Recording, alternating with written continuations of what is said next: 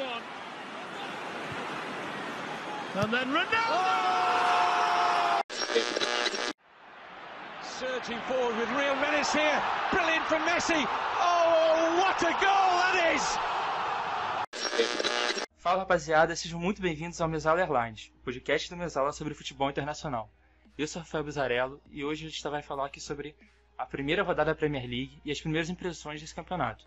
Para isso eu tenho aqui mais uma vez Marcos Cardoso, tudo bem, Marcos? Fala gurizada, beleza? Obrigado por mais um convite, Rafael. Vamos lá conversar um pouquinho sobre esse início de Premier League, sobre o que a gente pode esperar dessa temporada 2020-2021 lá pela Inglaterra. Isso aí, Marcos. Nosso convidado de hoje, Kainan Moraes, tudo bem, Kainan? Opa, boa noite, Rafael. Boa noite também ao Marcos, ao Lucas que está aqui com a gente. E vamos falar um pouquinho sobre futebol inglês, né, Rafael? Que eu acho que a gente teve, se não a menor, um dos menores intervalos entre uma temporada e outra, que já começou uma rodada muito, muito boa. Isso aí, cara. Também temos aqui mais um convidado, Lucas Filos. Tudo bem, Filos?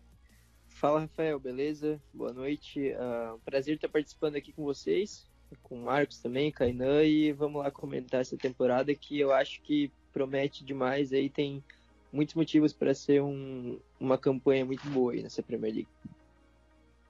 É, isso aí, cara. É, a gente começou já o campeonato com um jogo bem interessante, um Fulham 0 e Arsenal 3 o Arsenal jogando muito bem, apresentando algum, algum estilo de jogo bem legal com o Arteta, já com uma identidade muito definida, uma solidez defensiva maior.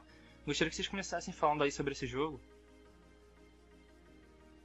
É interessante a gente pensar que o Arteta já está começando agora a sua primeira temporada completa, então, como um treinador efetivo, ele que assumiu na metade da temporada passada o comando do Arsenal. E é legal ver a maneira como ele está se entregando também à equipe, né? Porque se a gente for pensar agora ele também é manager, ele vai ocupar mais ou menos o que fazia o Wenger na, durante todo aquele tempo que ele ficou dentro do Arsenal. E é legal a gente ver que agora ele já está começando a dar a primeira cara que ele quer mesmo para esse Arsenal. Ele buscou a contratação do Gabriel, o brasileiro, que estava no, no futebol francês. Ele conseguiu uma boa contratação, ao meu ver, que foi o William, que o Chelsea já não, já não tinha mais como colocar ele dentro do elenco, visto que chegaram muitos jovens para brigar com, com ele por posição, mas eu acredito que o William pode ser uma peça bem importante para esse Arsenal, que foi o que a gente conseguiu ver também na partida contra o Fulham. Ele deu duas assistências, né, para os gols, uma do gol do Aubameyang e outra para o gol do Gabriel. E também o, a permanência do Aubameyang dentro do Arsenal, eu acredito que seja a principal contratação do clube nessa temporada. Ter segurado ele vai mostrar muito qual que é a ambição que o Arteta pensa em dar para esse elenco. Que se na última temporada a gente viu um Arsenal muito instável, sem ter muitas pretensões do que fazer, teve que brigar praticamente até o final do campeonato para conseguir uma vaga na Liga Europa e só foi conseguir porque ga garantiu a, ela por meio da, da Copa da Inglaterra. Mas eu acredito que, que esse ano o Arsenal focado, ele pode voltar a brigar por uma vaga na, na, Champions League. Não saberia te dizer se vai conseguir, porque a gente vê um Manchester United mais forte, a gente vê um Chelsea também muito mais forte em relação do que foi a temporada passada. Sem, claro, a gente contar a Liverpool e Manchester City, que hoje são as duas equipes que brigam num patamar um pouquinho mais acima, né? Mas eu acredito que a partir dessa temporada, o Arteta vai conseguir ser talvez o possível substituto do Wenger, seja alguém que vai conseguir ficar mais tempo no, no comando da equipe. Não foi o que deu certo com o Nai Emery, porque, enfim, não era para acontecer com ele, ele não conseguiu encaixar um, um, estilo de jogo que agradasse a todos dentro dos Gunners.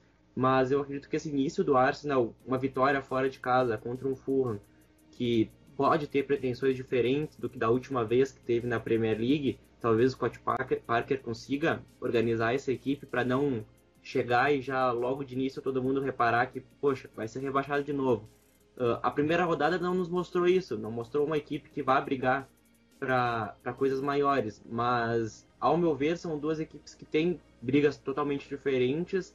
Espero e imagino que o Fulham não caia para a segunda divisão, porque eu vejo algumas equipes um pouco inferiores a ele, mas o Arsenal sim, o Arsenal vai voltar a brigar, ao meu ver, pelas primeiras posições no, no campeonato inglês esse ano.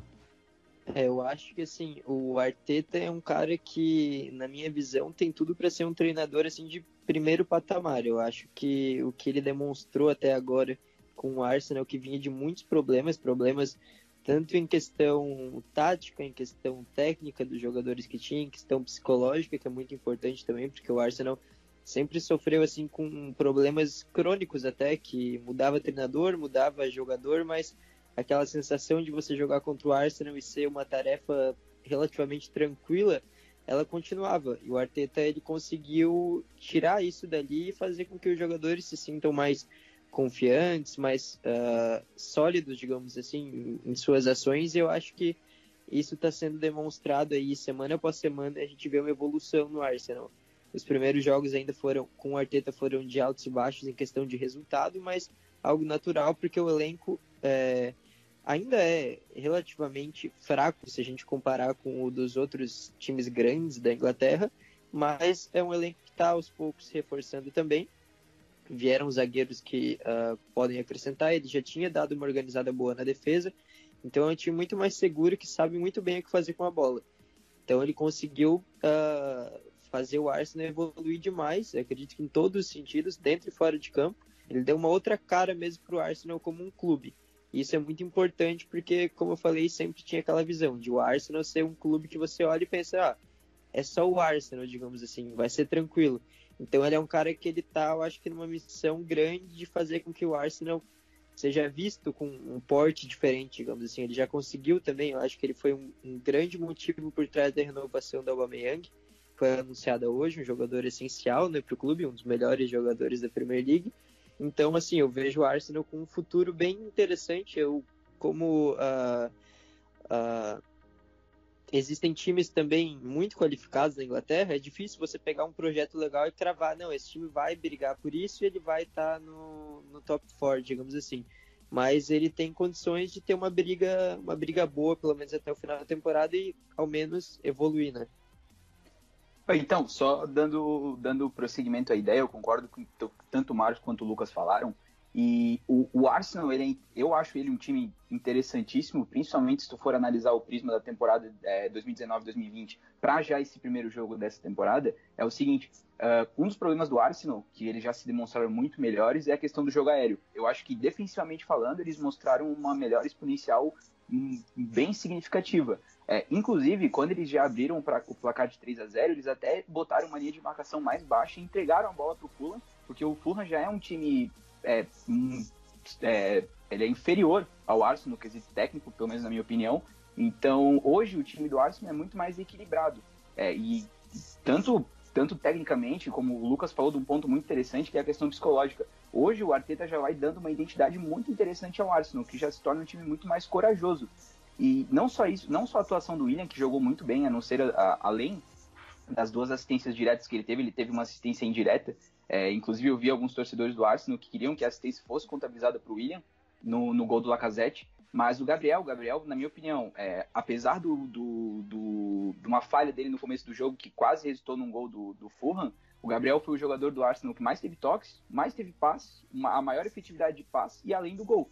Então eu acho que não só o time em si como um todo está se organizando muito bem através do planejamento do Arteta, como eu acho que as contratações do Arsenal foram muito pontuais. Como o Lucas bem citou, é óbvio que é um time que tem suas fragilidades ainda um pouco expostas, mas eu acho que o futuro em si do Arsenal é muito bom. Sim, eu também concordo com vocês. Acho que o Arsenal está tá numa crescente muito boa. Eu acho que não vai ser uma coisa imediata, mas essa janela do Arsenal também foi de contratações pontuais excelentes. Acho que o William foi uma ótima oportunidade de mercado, um jogador que já na primeira partida se mostrou muito bem, que ainda tem capacidade para jogar nesse nível da Premier League, tem experiência, tem a qualidade necessária. O Gabriel se apresenta também bem nessa, nessa primeira rodada, como o Kainan falou agora. E a gente também tem jogadores que já estavam no elenco, com, que tem uma confiança ainda maior, uma coisa extremamente importante, como já falaram aqui e alguns jogadores que já também não estavam bem quistos ali dentro do clube. A gente vê o Chaka também, que teve problemas já com a torcida, ainda no comando do Naemery. Agora estão voltando melhor, estão voltando melhores agora. Uma melhora que vem, vem sendo importante para a equipe. O Lucas falou uma coisa bem interessante ali no início, que é o pensamento de ver o Arteta como um técnico assim que vai ter um bom trabalho também a longo prazo. É interessante a gente ver que hoje o Arsenal tem alguns jovens bem promissores no seu elenco. Tem o Saka, que pode jogar tanto numa ponta esquerda como numa lateral esquerda. Todo, praticamente todas as funções do lado esquerdo ele consegue exercer. tem o brasileiro, Gabriel Martinelli, tem do lado direito, parecido com o que o Saka faz, tem o Maitland Niles, e vai ser interessante a gente ver como que o Arteta pode desenvolver esses jogadores e potencializar eles não somente para o clube, não somente para o Arsenal, mas potencializar eles também para, para, as seleções desse, desses jogadores. Temos os dois, os dois que são ingleses e mais o Gabriel Martinelli que é brasileiro. Só que assim como o Arteta ele é um treinador jovem, vai ser interessante a gente ver como que vai ser a filosofia de trabalho dele com esses jovens jogadores, tendo eles desde o início da temporada. Porque uma coisa é tu chegar num elenco que tu não tem como fazer contratações naquele momento e tu colocar esses jovens para te auxiliar naquele momento. E outra coisa é tu ter eles desde o início. Eu acredito que ele vai conseguir potencializar esse jogador. Eu acredito que ele vai conseguir fazer um bom trabalho e desenvolver bem tanto essas posições quanto outras que também ele pode buscar na base do Arsenal e possivelmente ele será um treinador que vai ficar muito tempo na equipe, até pela identificação histórica que ele já tem com, com o clube, né?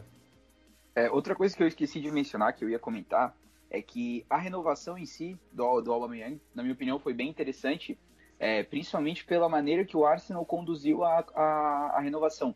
Eles expressavam publicamente que eles tinham interesse, que eles queriam manter o Aubameyang como, como, como um principal jogador desse projeto do, do Arteta. Isso eu acho que ajudou muito, porque o Aubameyang fez uma partida excelente, pelo menos fez um, um gol lindíssimo. Então, eu acho que o Arsenal, não só do ponto de vista futebolístico, mas sim organizacional, vem melhorando muito. Tipo, teve a noção que talvez não estava pegando o caminho certo desde a saída do Wenger. É, eles não estavam indo para o caminho que eles queriam, então ao invés de só se reinventar no futebol, eu acho que eles se reinventaram muito bem como organização em si. Tanto que o, o Aubameyang e o, o Lacazette, pelo menos que tinha sondagens, tinham rumores que fosse sair do Arsenal, o Aubameyang e o Lacazette, é, eles têm os maiores índices de gols, de gols esperados do Arsenal na última temporada, e eles, eles foram mantidos no time. E agora eles têm um papel muito importante, pelo menos para o resto da temporada do Arteta, porque o time tende, pelo menos, a evoluir muito mais. E não só, e não só isso, né? Não só ofensivamente, ofensivamente falando, mas como defensivamente, além de, de, de trazer quem eu acho que vai ser uma peça muito interessante, principalmente para ser protagonista de defesa, que é o caso do Gabriel, é, o Arsenal vai se reinventando de uma maneira bem interessante. Eu acho que agora, a gente, como a gente estava conversando antes, é, a, a, o rumor é que o Arsenal vá atrás do Awar, principalmente porque o Arsenal está negociando o Lucas Torreira, o, o Martins, o goleiro, que é, que é reserva do Leno, também está para ser negociado. Então eu acredito que caso viesse um jogador do estilo do Awar pro meio campo, que talvez agora seja a região que o Arsenal deva olhar, eu acho que vai, vai dar um talvez o pulo necessário para o Arsenal ir de vez no caminho certo que a gente acha que ele, que ele esteja indo, no caso. A outra partida que começou com a Premier League muito bem também foi o Liverpool 4, Leeds 3. A estreia do Bielsa na Premier League, a volta do Leeds à Premier League após tantos anos. Um jogaço de bola, partida muito interessante, Salah jogando fino da bola. E que mostrou dois estilos de jogo muito ofensivos. Uma, um jogo muito legal pra gente ver na primeira rodada, né? Ah, pra mim foi a melhor partida dessa primeira rodada disparada. Nenhuma outra chegou perto da intensidade que tanto Klopp como Bielsa colocaram em Liverpool e Leeds, respectivamente. Uh, o Salah, que nem o Rafael falou, iniciou mais uma temporada daquele jeito que todo mundo espera dele desde que chegou no, no Liverpool. Ele apenas o segundo jogador na história a marcar pela, na primeira rodada em quatro temporadas seguidas na Premier League. Salah vem para mais uma temporada para brigar pela artilharia, assim como o Mané vem para mais uma temporada para ser peça fundamental nesse, nessa engrenagem que é o Liverpool.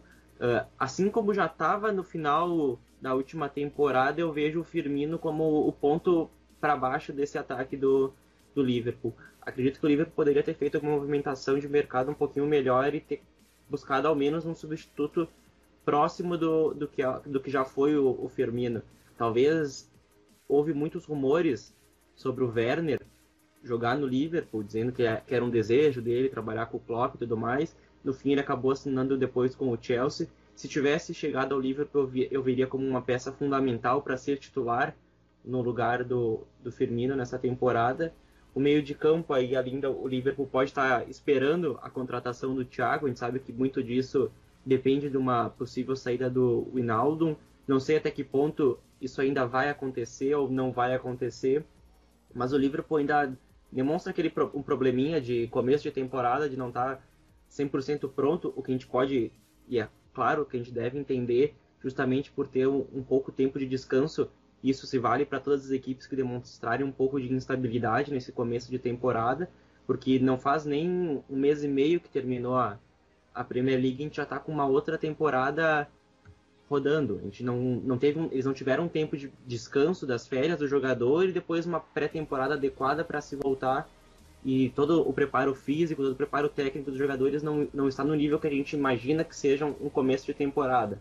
Por mais que esses começos também sejam um pouco mais demorados do que todos os outros. Mas foi uma ótima, uma excelente partida.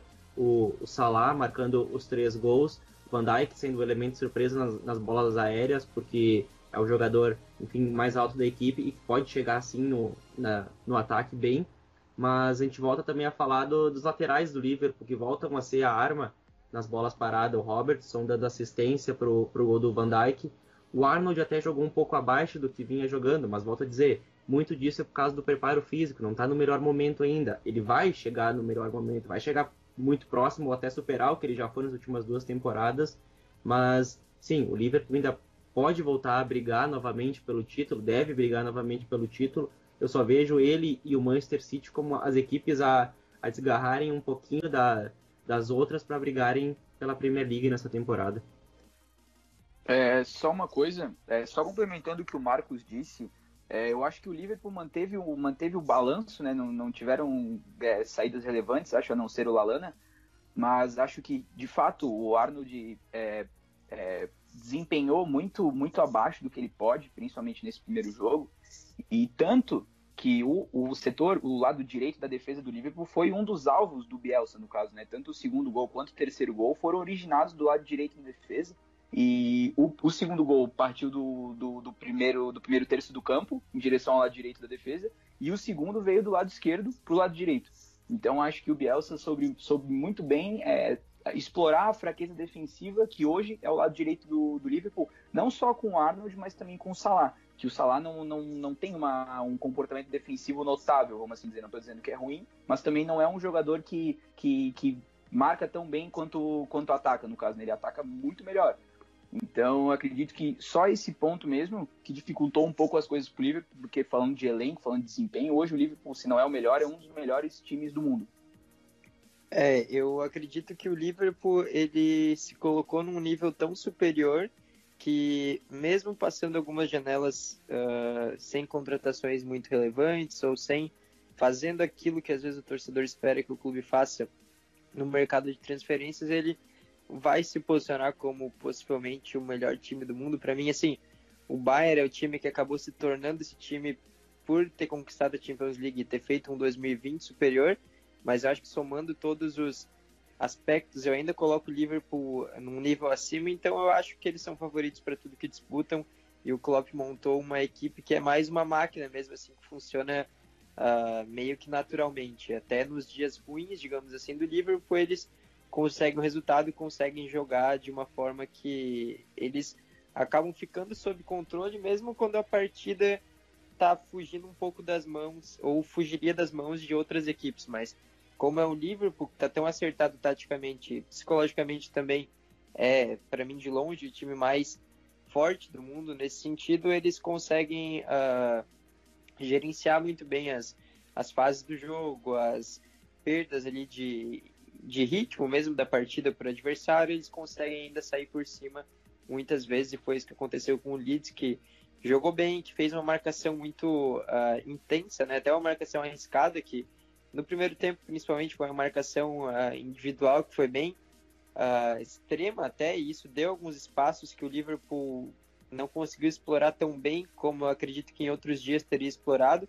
Alguns erros técnicos que não acontecem com o Liverpool, mas o Bielsa arriscou e por pouco não conseguiu um resultado, né? Então fica a expectativa para ver como que vai ser também a atuação do Leeds contra os times menos potentes, digamos assim, né? Mas sem dúvidas é um time para a gente ficar bem de olho. E o Liverpool, como eu falei, assim, ele para mim vai se manter no topo ainda. Se não contratar ninguém, ele ainda se mantém no topo por mais umas duas, três temporadas, porque são jogadores também que não são aqueles jogadores que estão em fim de linha ou numa idade avançada, né? A gente vê jogadores em idades boas, digamos assim, são caras, a maioria, a maioria ali que não são tão novos, não são inexperientes, mas também não são mais aqueles, não são ainda aqueles caras já que passaram do, passaram do tempo, né? Então, o Liverpool para mim continua o grande favorito para levar essa Premier League. Eu concordo com o que o Filos falou, também acho que o Liverpool é o grande favorito. E quanto a essa questão das transferências, a gente viu o rumor do Hinaldo no Barcelona e o Thiago no Liverpool. E acho que nesse, nessa questão o Liverpool ainda falta definir se vai continuar com o meio campo. Porque são jogadores muito diferentes. Jogadores muito diferentes. O Thiago se chegar e o Hinaldo se sair vão mudar completamente o que é o meio campo do Liverpool. Os dois não vão fazer a mesma função. O Thiago pode fazer algo totalmente diferente. Eu não acredito que ele vai fazer uma função mais ofensiva, como muita gente fala, que ele vai ser um 10 ali. Porque eu acho que isso pode acabar limitando o papel do Firmino, que é um jogador que desce muitas vezes para poder fazer seu papel e, e deixar o, o Salah e o Mané avançarem mais para dentro da área. Acho que isso inibiria totalmente o papel do Firmino no time e forçaria o Liverpool a ir atrás do camisa 9, que poderia ser o Timo Werner, mas acabou indo para o Chelsea. Uh, então acho que o Thiago chegaria para fazer uma função mais defensiva ou fazer um, uma função entre o meio e o ataque mesmo. Mas essa definição falta para o Liverpool e para o Klopp para poder definir o que será o Liverpool da próxima dessa temporada. Você vai continuar com esse time que sempre explora muito seus laterais, ou se ele vai buscar uma maneira de compensar o meio-campo, que não é um setor morto do meio de campo, do campo, desculpa. A gente não pode falar isso, que é o, o Hinaldo é um dos melhores meio-campos do mundo, o Henderson também foi eleito melhor da Premier League, ainda que tem algumas dúvidas, né, por causa do De Bruyne, mas foi eleito, né? E a gente não pode simplesmente simplificar o, o meio-campo do Liverpool a nada. O Thiago pode chegar sim para ser algo enorme, mas o Hinaldo ainda é gigante. Ah, sem dúvida, eu concordo bem com essa tua análise. E, e é bem isso, o Liverpool mudaria muito o seu estilo se, não, se tirasse o Hinaldo e colocasse o Thiago. Um é um jogador de muito mais intensidade, muito mais chegada ao ataque. A gente vê o Hinaldo chegando, pisando muito mais na área. Isso foi perceptível naquela virada contra o Barcelona na Champions League de 2019, quando o Liverpool foi campeão. O Thiago não, o Thiago é aquele cara que começa as jogadas, mas que nem tu disse, precisa de um Roberto Firmino ainda para buscar essa bola e entregar para um Salah e para um Mané finalizarem essa, e concretizarem ou no gol ou enfim gerarem perigos para um, adversário. Mas é bem isso. O Liverpool vai mudar muito o estilo se chegar o Thiago e sair o Hinaldo. Não teria, ao meu ver, como ter os dois no elenco, porque um não conseguiria fazer a função do outro como sendo uma espécie de substituto.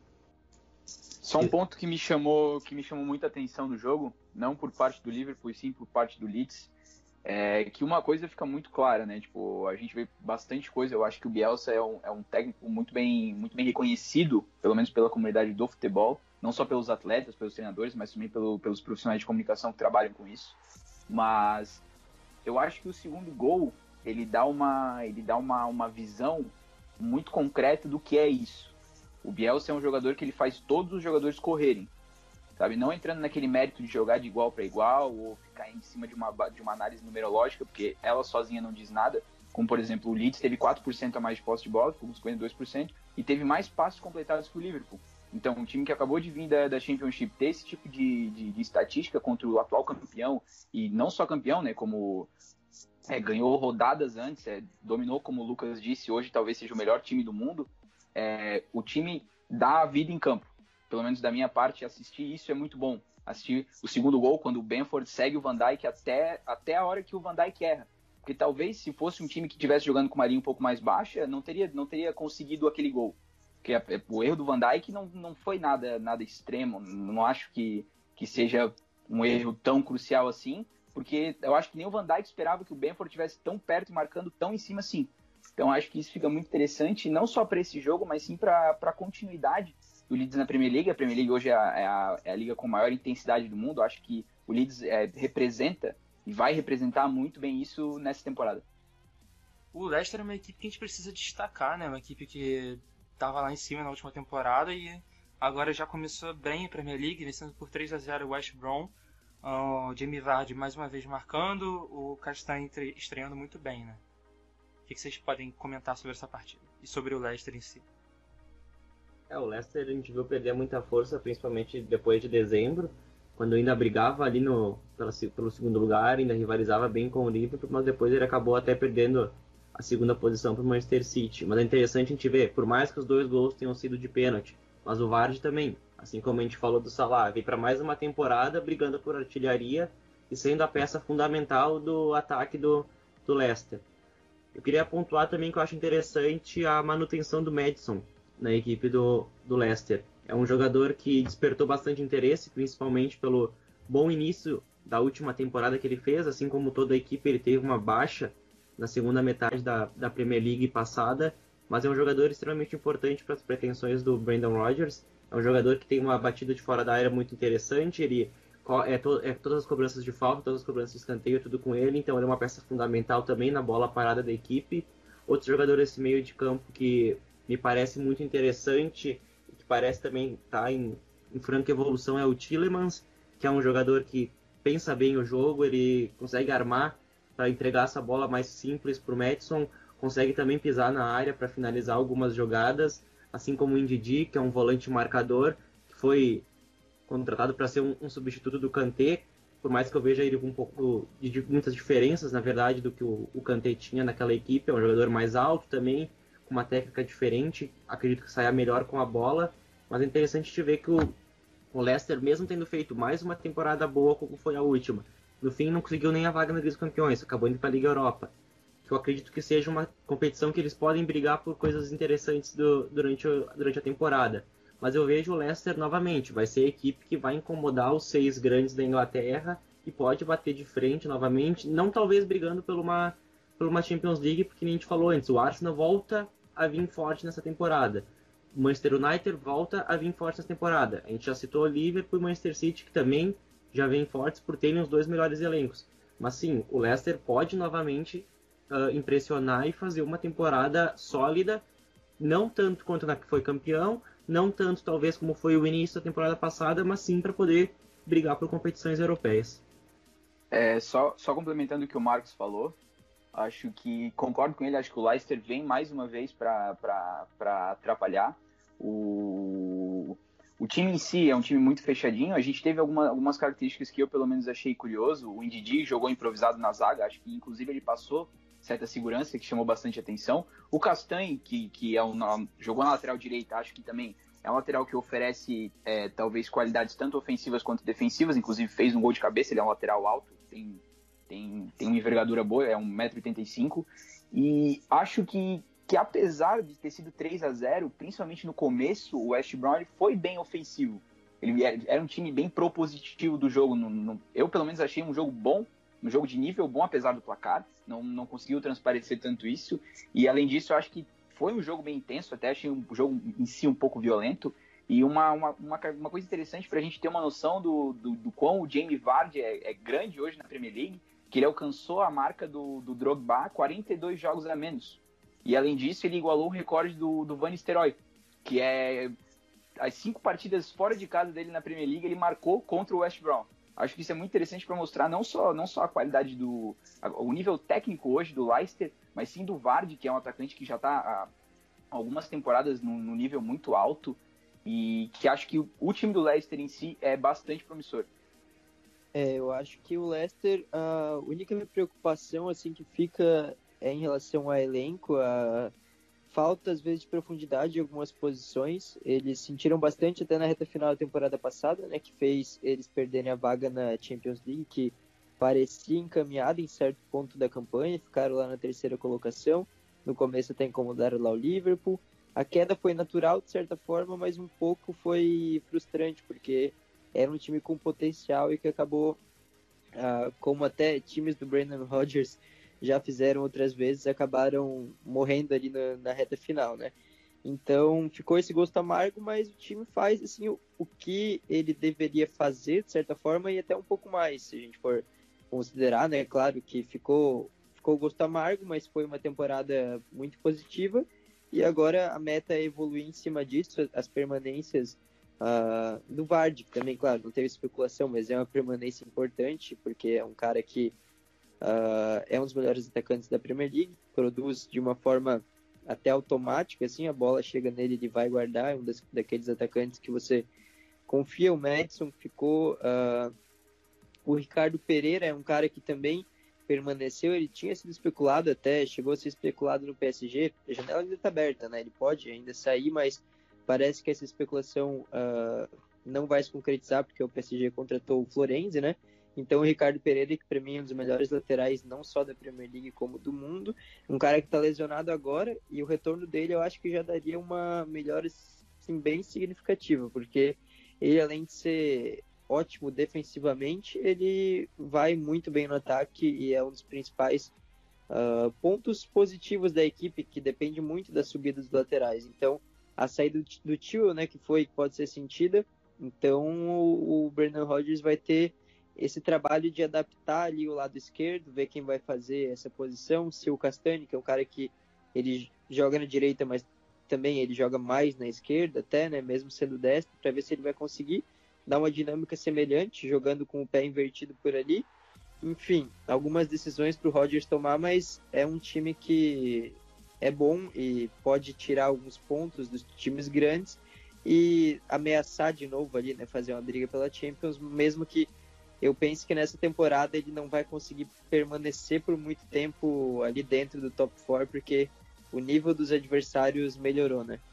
Só queria pontuar também outros dois jogadores que até esqueci antes na minha primeira fala, que é o Ayose Pérez, que chegou na última temporada vindo do Newcastle. Uh, acredito que ele deva ter tido algum problema de adaptação ao novo clube, não à liga, mas nessa segunda temporada ele pode ser uma peça fundamental, de repente, em algumas partidas para ser um coadjuvante ao Jamie Vardy, para municiar ele como uma espécie de segundo atacante da equipe, ou também jogando pelos lados. E a outra é o Gray, que normalmente vem do banco e também faz algumas partidas bem interessantes, como um jogador mais agudo pelas pontas da, do Leicester. São dois nomes também que eu gostaria de destacar para a gente ficar de olho nessa temporada, que podem não ser titulares na grande maioria das partidas, mas são duas reposições ao ataque bem interessantes que o Brandon Rodgers vai ter novamente durante a temporada no banco. O Field falou bem, né, que agora vai ser mais complicado para o Leicester se manter lá no alto porque o sarrafo está mais alto. E disso a gente pode passar direto para o próximo jogo, que é Tottenham 0, Everton 1. O Everton se movimentou muito bem no mercado. O Ancelotti está montando uma boa equipe, um meio campo muito bom também. Um ataque que já era bem decente, também está melhorando. Uh, o Tottenham está começando a se mover também no mercado, fazendo uma, uma, uma abordagem pelo Reguilhon, do Real Madrid, que também está na briga pelo. Que o Manchester United também na briga por, por ele. Mas o Mourinho acabou perdendo aquela partida ali. Eu queria que vocês fizessem um comentário. Foi uma partida das mais interessantes, talvez não teve uma entrega tão grande quanto foi o Liverpool e Leeds, até porque foi a partida uma partida absurda de intensidade dos jogadores. Mas é interessante falar que nem o Rafael destacou. A permanência do Ancelotti ali eu acredito que seja uma ideia do Everton se posicionar de uma maneira completamente diferente do que vinha acontecendo nas últimas temporadas. Era uma equipe que ia forte no mercado, fazia algumas contratações até às vezes meio sem a gente entender o, porquê daqueles jogadores estarem chegando. Talvez por não ter um, um comando técnico antes que, for, que desse uma continuidade a um trabalho, que seguisse uma linha para fazer esse trabalho, mas o Ancelotti talvez seja o cara que possa mudar um pouquinho o patamar do Everton. Não digo para ser campeão inglês, porque para isso teria que, teria que ir muito mais para frente, mas para reposicionar a equipe, principalmente na, na briga, no mínimo, por uma Europa League. A contratação de um setor de meio campo totalmente novo, com o Alan vindo do Napoli, o do Correia, que foi uma ótima e excelente contratação vindo do Watford, foi rebaixado, e o James Rodrigues, e o Rames Rodrigues, que para mim foi a principal contratação da equipe nessa temporada. Eu não imaginava que ele fosse fazer uma partida tão boa quanto foi a estreia. Os primeiros 15 minutos dele foi espetacular. Ele estava em todas as, todos os cantos da, do campo, buscando e chamando a jogada para si. A gente coloca ali um Richarlison também, que cada vez mais identificado com o, com o campeonato, ele já sabe o que ele deve e o que ele não deve fazer dentro das partidas, ele já sabe como a maioria dos defensores atua, ele sabe como se blindar um pouco daquelas pancadas que a gente vê comum na, na Premier League, que é um, é um futebol mais, mais duro muitas vezes, e acredito que ele pode e vai ser a grande estrela junto com o, o Rames nessa equipe, nessa equipe do Everton. E o Ancelotti tem um, um bom elenco agora na, na sua, nas suas mãos. Ele montou um meio de campo completamente novo. E o Dinhe, também outro, outro jogador que foi o que fez a. cobrou a falta pro gol do, do Calvert Lewin. Pode ser também e vai ser talvez um dos melhores laterais dessa, dessa temporada, muito por ter um treinador que vai apostar nele desde o início e vai potencializá-lo a, a ir para o ataque cada vez mais e fornecer essas jogadas uh, tanto para o Richarlison, tanto para o Calvert-Lewin e vai ter também provavelmente muitas oportunidades em, em cobranças de falta para desempenhar também essa, essa, essa, essa habilidade que ele tem. É, acho, que, acho que sobre o Everton é, é bem interessante ver como está sendo a montagem de elenco do, do Carlo Ancelotti para essa temporada. Acho que concordo com o Marcos, é, no quesito meio campo, acho que foi, foi muito bem reforçado com o Rames, que veio de graça, o Alan, que foi um preço relativamente barato, 25 milhões, e o do Corrêa, que também veio num preço relativamente barato, com 22 milhões de euros. Eu, eu acho que o problema no, no quesito elenco hoje do Everton talvez seja a a, a zaga, meu setor defensivo, no quesito do, dos zagueiros centrais. Hoje, como opção, além da, da zaga titular, que foi o Kim e o Mina, o, o Everton tem o Holgate, que também joga improvisado de volante, joga também de zagueiro, e o Brent White, que é um zagueiro da base. Então acho que talvez, é, como, como o Lucas disse sobre o jogo anterior, a janela ainda não acabou, né? Às vezes começa a temporada a gente já tem a mania de achar que os times são fechados, só que dessa vez sendo um pouco diferente. E acredito muito que o, o Everton deveria, começar a, a buscar talvez uma, uma, uma, um nome mais sólido para a defesa. Acho que caso venha, nem, nem acredito que precisa vir dois, eu acho que um, uma opção melhor para a zaga para fazer. Não acho que o Minas seja o zagueiro ideal hoje para o Everton, acho que o, o, Everton precisaria de um zagueiro melhor para fazer uma dupla com o Kim, mas acho que hoje o elenco do, do Everton é muito interessante. O Everton que costuma, né, na, às vezes em alguma temporada, empolgar, mas acho que hoje o elenco é muito equilibrado, o Ancelotti também tem muita experiência. E sobre o Rames Rodrigues, eu acho que ele foi o grande protagonista desse jogo. Eu, particularmente, achei um jogo muito bom, taticamente falando, é, principalmente no setor que ele jogou. Ele jogou um pouco mais aberto na direita, também centralizava às vezes, e ele era, ele era rodeado por três jogadores que, que, que não são, talvez, os jogadores. É, ele teve certa liberdade para jogar. Ele, o Dele Alli às vezes encostava, era marcado pelo Davis, que era o lateral esquerdo do, do, do, do, Tottenham, e também o Son, que não tem tanta característica defensiva. E o Rames Rodrigues, ele, ele no, no, quesito criação, ele está em outro patamar em comparação com o restante dos meio-campistas do Everton. Então acho que isso ficou muito escrachado durante o jogo. Ele virou inúmeras bolas para o Richarlison. É, é, na minha opinião, talvez tenha sido, se não um dos melhores jogadores dessa rodada da Premier League acho que chamou muita atenção e como, como eu já disse, eu acho que a ligação dele com o Richarlison é algo muito interessante para o Everton explorar, principalmente nos próximos jogos. E além disso também, acho que o Pickford teve um jogo muito bom contra o Tottenham. O Pickford que temporada passada ele teve ali um momento de que, que a fase dele não era das melhores, mas ainda assim acho que ele jogou muito, fez defesa segura, jogou de maneira segura não só com a mão, mas também com os pés, e acho que isso também deve ser louvável, né, pela parte dele.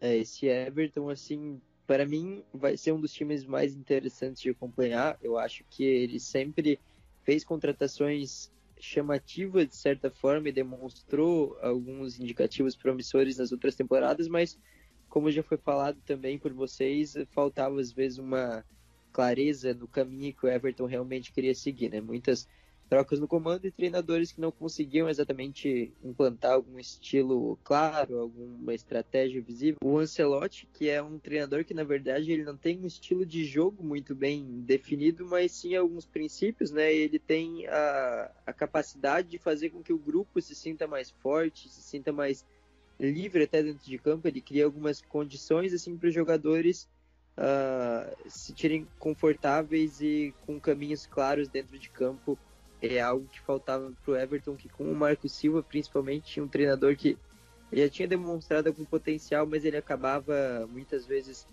uh, confundindo, eu acho, a cabeça dos jogadores. Os jogadores não sabiam muito bem o que, que eles tinham que fazer em campo. O Ancelotti é um cara que ele traz clareza, ele traz uma tranquilidade, é até um estilo um pouco mais antigo nesse sentido, mas que consegue ainda conectar com os jogadores. E ele contratou jogadores que combinam com o perfil que ele quer, né? Jogadores como o Ducuré, um meio-campo de muita intensidade, um cara que consegue ser dominante no meio-campo. O Alan também tem esse perfil e já jogou com ele no Napoli. Rames Rodrigues nem se fala, ele foi muito bem com o Ancelotti ali no começo da trajetória dele no Real Madrid, né? Foi o melhor momento dele por lá foi com o Ancelotti.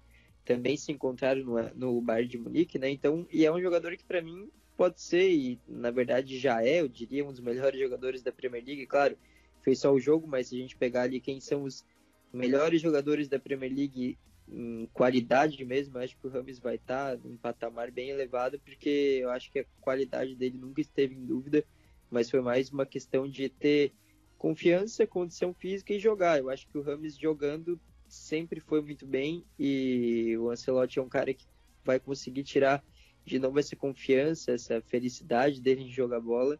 E eu vejo no Everton um potencial muito bom, mas também ainda falta, eu acho que, um banco de reservas. O time estava tão no buraco mesmo, no sentido de elenco, que mesmo com contratações ótimas e uma janela que é uma das melhores da Europa, acredito, a gente ainda pode falar que faltam reforços e às vezes umas lesões sérias aí podem minar o potencial desse time, né? Mas vamos manter aí os TOFs uh, sob os nossos olhares. Isso que o Filos falou é muito importante, cara. O Ancelotti foi, foi um cara que levou o Ramos para vários lugares, né? A confiança do treinador no jogador e do jogador no treinador é extremamente importante. Ele ter essa confiança que é necessária para um jogador como ele, que teve tantos momentos já baixos assim na carreira, é extremamente importante. Ainda mais que agora ele chega num clube da Premier League, uma das ligas mais importantes do mundo, talvez a maior, Uh, ele precisa dessa confiança para poder chegar a um nível mais, mais alto.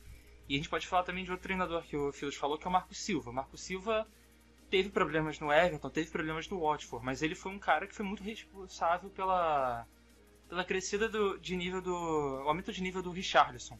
Um jogador muito importante no Everton hoje, mas que chegou na Premier League ainda com aquele físico de jogador do Brasil, um jogador jovem, ainda que ele era na época do Fluminense, o jogador já era muito bom, mas eu via na época ainda que ele jogava no Fluminense, tinha gente que chamava o Richarlison de carreta de governada, falava que ele tinha que voltar pro, tinha que jogar o Richarlison para a base do Fluminense, sendo que ele custou 10 milhões de reais, que ele foi comprado pelo, junto ao América, mas que já era um jogador que mostrava um potencial enorme, que entregava muito, muitas partidas boas, e que a ida dele à Premier League mostrou que ele era um um jogador excelente. Mesmo que ele tenha ido para o Watford, que é um clube mais fraco, algo que aconteceu agora com o João Pedro também no Fluminense, eles têm potencial e a chegada do Richardson ao Everton mostra isso. E a capacidade dele de hoje jogar uma partida como ele joga no Everton é, é o que prova.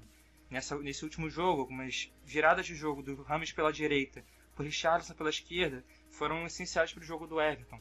Então, são dois jogadores que serão essenciais para essa, essa temporada do Everton. Um rival do Everton nessa Premier League pela busca pelos lugares mais altos pode ser o Wolverhampton, que tem brigado lá em cima com o do Espírito Santo. O Raul Jiménez, um jogador de ataque extremamente forte, já marcou gol nessa primeira rodada. É, gostaria que vocês comentassem a partida que o Wolverhampton vence por 2 a 0 o Sheffield United. É interessante a gente pensar que com seis minutos de jogo a partida estava definida já pelo Wolverhampton. Foram o gol do Raul Jimenez e do Sainz logo no começo do jogo. E depois não teve tanto, tantas oportunidades de ambos os lados. Foi mais para o segundo tempo que, que começaram novamente algumas ações ofensivas. Uma coisa que eu achei até estranha na escalação do Espírito Santo foi que ele colocou o Adama Traoré jogar de ala e colocou o Pedro Neto jogar na função que era do Adama Traoré. Nisso ele perdeu sua principal válvula de escape no ataque, porque o Adama é aquele jogador que todo mundo já sabe, talvez o mais forte da Premier League, mas ele também tem muita velocidade. Ele consegue ganhar muito no, no, usando esse, o jogo físico dele e também a velocidade para deixar as defesas adversárias em, em más situações. Mas o Raul Jimenez começa mais uma temporada como foi as últimas duas, sendo o artilheiro da equipe, como deve ser a manutenção dele dentro do Wolves, claro, como já citou, a janela está tá aberta ainda, mas acredito muito que ele vai ficar por ele estar tá bem encaixado nesse esquema do Nuno Espírito Santo, talvez seja a principal contratação, seja a manutenção dele na, na equipe, porque não vejo o Wolves como conseguindo buscar uma reposição à altura do que é o seu centroavante. Até contratou o Fábio Silva junto ao Porto, uma contratação cara, 40 milhões, se eu não me engano, mas que ele não está pronto ainda para ocupar uma, uma titularidade num comando do ataque de uma equipe que quer brigar por competições europeias. É um jogador que recentemente completou 18 anos, teve, na, teve participação curta na campanha da, do título tanto da Copa de Portugal como também no título da, da Liga Portuguesa. É um jogador muito mais para futuro do que para agora, então não seria interessante já também queimar esse jovem numa eventual saída do Raul Jimenez. E outro jogador que eu queria destacar é o Marçal, que chegou junto, o brasileiro, que chegou junto ao Lyon depois de ter feito uma ótima campanha com a equipe que foi semifinalista da última Liga dos Campeões. Interessante ver que talvez a língua seja o, o principal fator por ele não demorar a encaixar nesse elenco, porque se a gente for pensar, o Nono Espírito Santo é português, assim como mais da metade da equipe do, do Wolverhampton também são de portugueses. Isso ajuda muito na adaptação de jogador, ter pessoas que falem a mesma língua dele é o fundamental para que ele consiga se encaixar num país completamente diferente do que ele já havia atuado na sua carreira. Teve maior destaque dentro da, da França mesmo, e agora ele vai para uma liga que é a mais competitiva dos países europeus. Mas vai ser interessante ver ele jogar ali, que ele pode atuar tanto na defesa como um, dos três homens da zaga do, da equipe, como também ele pode fazer uma função pela ala esquerda do, do Wolverhampton. Fica também a expectativa para ver até onde o Sheffield pode ir nessa temporada. A gente viu antes da paralisação do futebol na última temporada que eles estavam brigando por competições europeias, depois da pausa não conseguiu manter a mesma regularidade que vinha tendo, principalmente contra as equipes grandes, onde conseguia beliscar alguns pontinhos. Fica, fica a expectativa para a gente ver se nessa temporada com o que, que o Sheffield vai brigar. Não vejo eles sendo uma equipe para competições europeias, porque como a gente já falou, a régua da Premier League subiu bastante, muitas equipes investiram pesado. A gente já citou o Everton, pode estar à frente até do Wolverhampton nessa temporada como postulante a competições. O Arsenal também fez investimentos. A gente pode pensar que o Tottenham, mesmo não tendo feito grandes contratações, também é uma equipe que vai brigar, se não por, por Champions League, mas por Liga Europa. Se for ver a gente já ocupou todas as, as posições acima do, do Sheffield novamente. Mas vai ser interessante a gente ver ambas as equipes nessa temporada 2020-2021. É, um ponto que eu acho bem interessante do Overhampton é a capacidade de, de adaptação que os jogadores têm.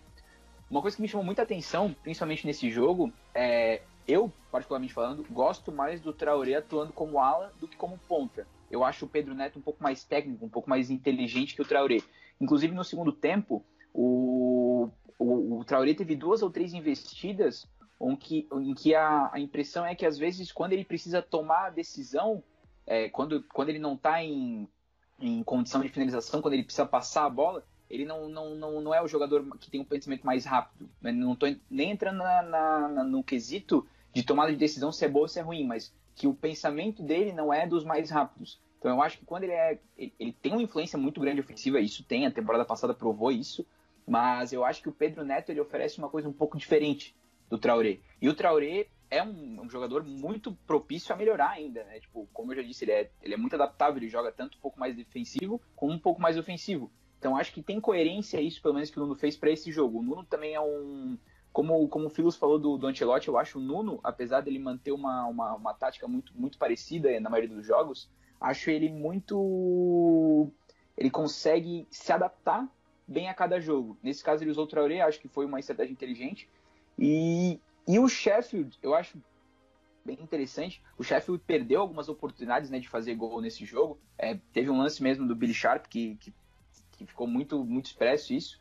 Mas eu acredito que o Chris Wilder ele tem um plano bem interessante que, que vai continuar fazendo com que o Sheffield seja um time competitivo. Não sei se vai brigar por, por vaga na Liga Europa, mas acredito que esse ano, ainda apesar de perder o primeiro jogo, ele vai continuar, é, talvez não tão competitivo quanto a temporada passada, mas ainda assim com nível de competitividade competitividade bem agradável.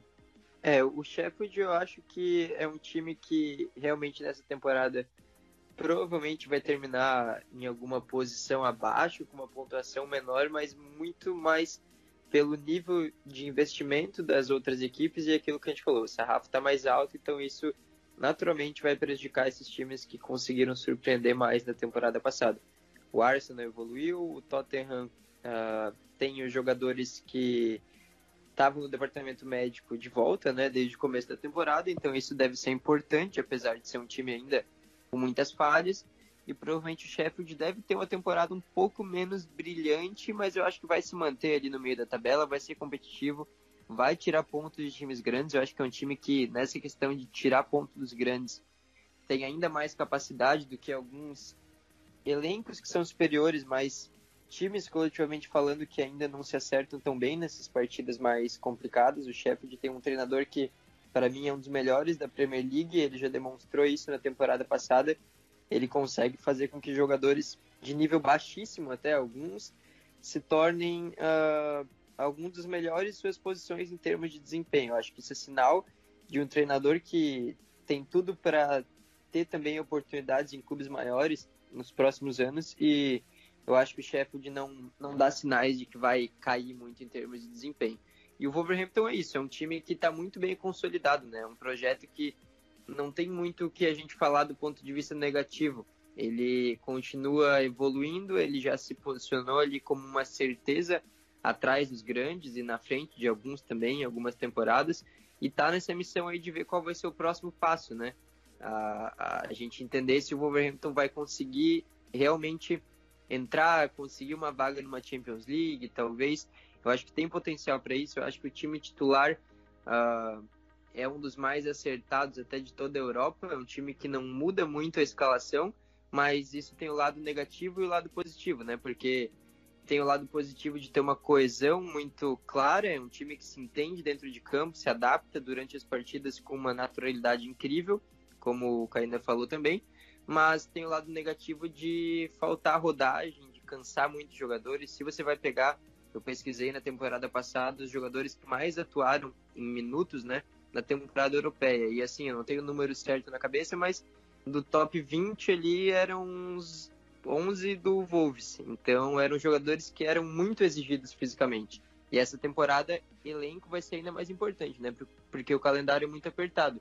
Então foi um sinal positivo ver jogadores como o Podense e o Pedro Neto começando como titulares e participando de gols também. Eu acho que a introdução mais definitiva desses jogadores que eles têm no elenco e também dos que chegaram, como o próprio Marçal, que eu acho que é uma adição muito interessante ao time, ele consegue jogar como zagueiro pela esquerda, como ala, tem o fato de falar português que é importante e o fato de ele também ter jogado em um sistema bem semelhante. O sistema do Rudi Garcia no Lyon também era a linha de três, né? E a, a forma de jogar também, o estilo das transições era semelhante, com uma dupla de ataque muitas vezes, algo que o Wolves gosta de usar, de vez em quando com uma linha de três na frente também, mas as transições tinham movimentos semelhantes.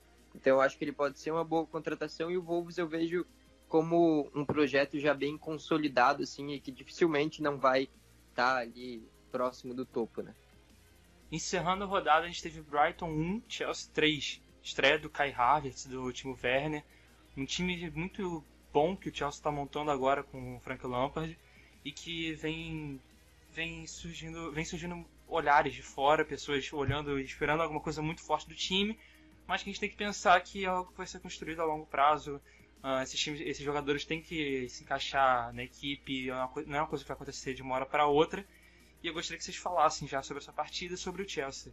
É, a janela mais movimentada dentro da Inglaterra foi feita pelo Chelsea.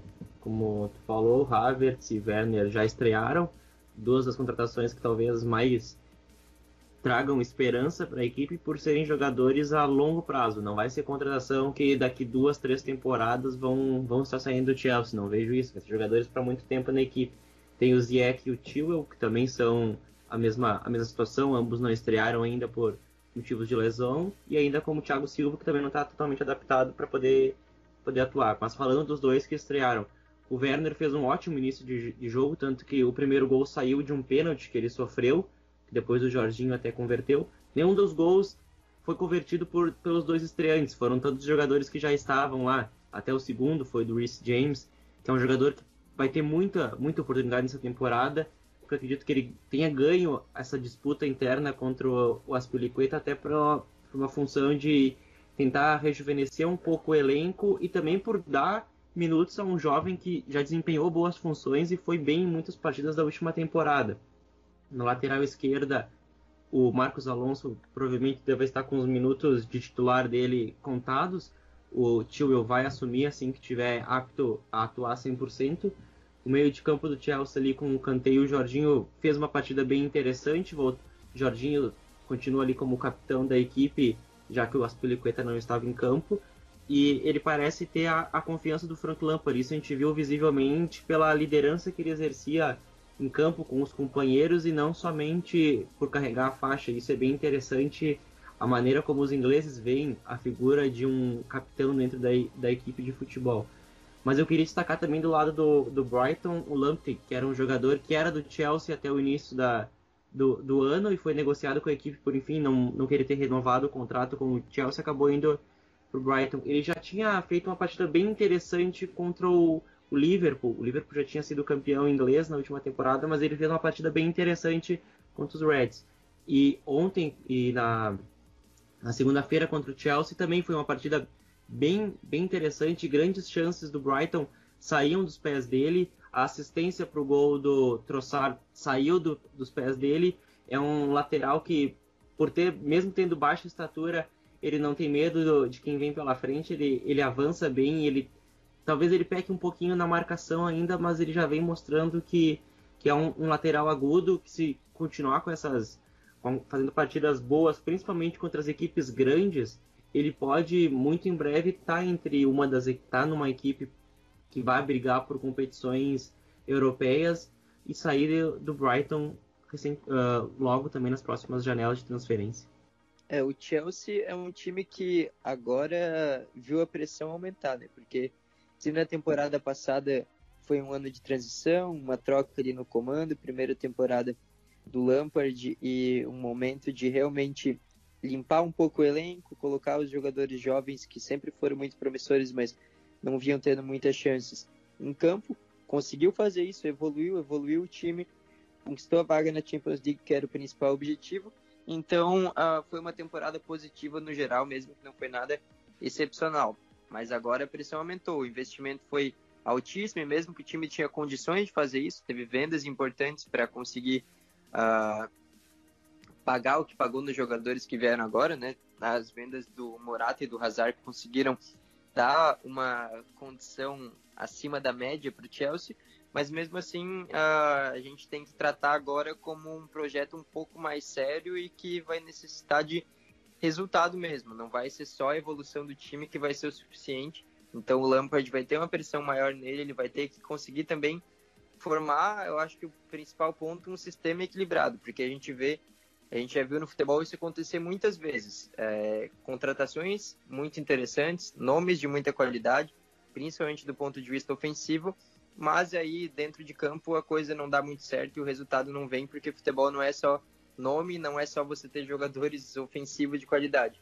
É você ter, coletivamente falando, algo que faça sentido e um sistema que consiga uh, potencializar os pontos fortes, mas também limitar os pontos fracos. Então, de nada adianta você colocar uh, qualquer um no ataque, qualquer um no time e fazer com que o time fique bagunçado, com que a defesa seja exposta em que o time não consiga ter certo controle sobre o jogo. Então eu acho que agora essa é a visão que a gente precisa ter do Chelsea. O Lampard agora tem que mostrar que consegue montar um sistema equilibrado e até resistir em alguns momentos de colocar todo mundo no campo ao mesmo tempo, porque ele vai ter opções de ataque muito vastas. Ele vai ter que deixar jogadores de altíssima qualidade no banco de reservas.